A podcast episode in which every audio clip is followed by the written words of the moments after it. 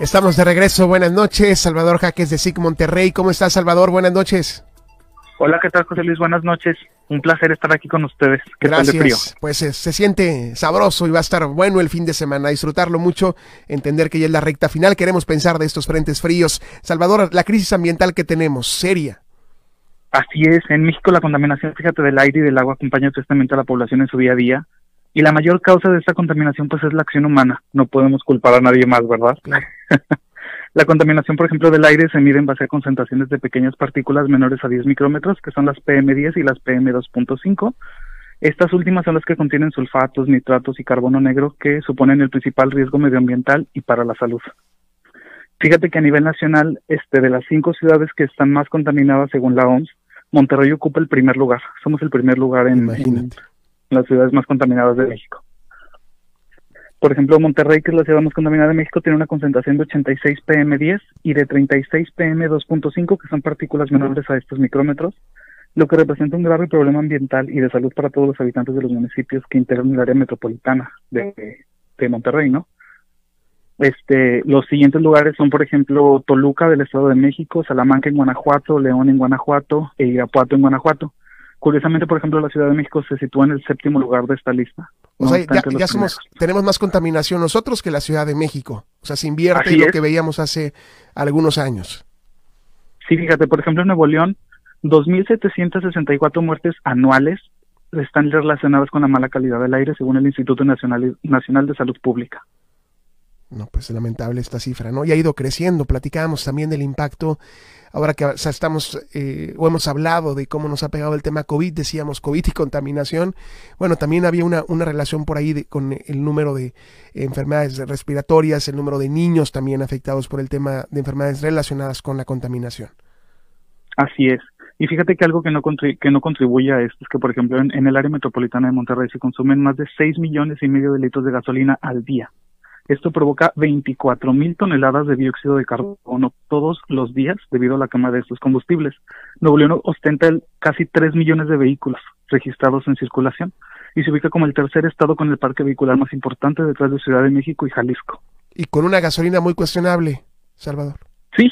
Exacto, sumándole, ¿no? A, todo esto. Por ejemplo, algo que también contribuye son los caminos no pavimentados, las actividades de la construcción, la excavación en, beneficio de minerales o los no metálicos, la industria del petróleo y petroquímica, así como la generación eléctrica y la labranza agrícola, que son las seis principales fuentes de emisión de partículas PM10, ya que en conjunto emiten el 70% de este contaminante en todo el estado pues muy claro, ¿no? Y están identificadas. El asunto es cuando seguimos escuchando a la autoridad de, de pronto eh, que están analizando qué contamina y otro análisis del análisis del análisis para ver, cuando creo que ha sido muy claro, ¿no? Aquí lo que hemos hablado en estos micrófonos es la importancia de que pronto haya políticas públicas al respecto y que lo que hagan se note en, en lo que estamos respirando, que es una mejor calidad del aire. Me llama la atención, Salvador, no sé si lo tengan ustedes medido, pero sí de pronto eh, amanecemos ya con una muy mala calidad del aire, es decir, en lo que se empiezan a mover los vehículos, que entendemos la contaminación que puede generar los vehículos y el número ya que nos platicas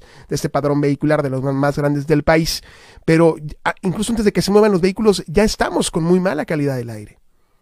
Claro, y es que también debemos de pensar que muchas de las acciones que nosotros realizamos en conjunto con el aire que está en las noches, que eso pues no lo podemos evitar, es algo que contribuye a que estas partículas estén flotando en el aire, por ejemplo, la quema de basura, las llantas o residuos, este el polvo que de repente pudiéramos sacar nosotros de nuestras casas. Y este, una industria que no, para, Salvador, la industria que no para es constante los reportes y seguro los tienen ustedes, García, Santa Catarina, la parte norte de Escobedo, de los parques industriales, de lo que nos dicen lo mal que huele en la zona, de pronto de, de gente que, eh, ya sabes, buscando cómo no entre el polvo a casa y es imposible. Entonces también hay una industria que desgraciadamente parece sigue desafiando y siguen trabajando de noche sin mayor problema y que también no sume nada, no, no abone nada. Sí, claro. Por ejemplo, en 2021 tenemos registrados en las plataformas de Civics 1.661 incendios en zonas urbanas del estado de Nuevo León, de los cuales 63% de estos incendios se concentran en los municipios de Monterrey, Apodaca, Guadalupe, Escobedo y Santa Catarina. Por ejemplo, en Monterrey es en el centro y en la colonia moderna. En Apodaca está en Névanos, en el doceavo sector y en Santa Rosa. En Guadalupe, en, hacia Benito Juárez.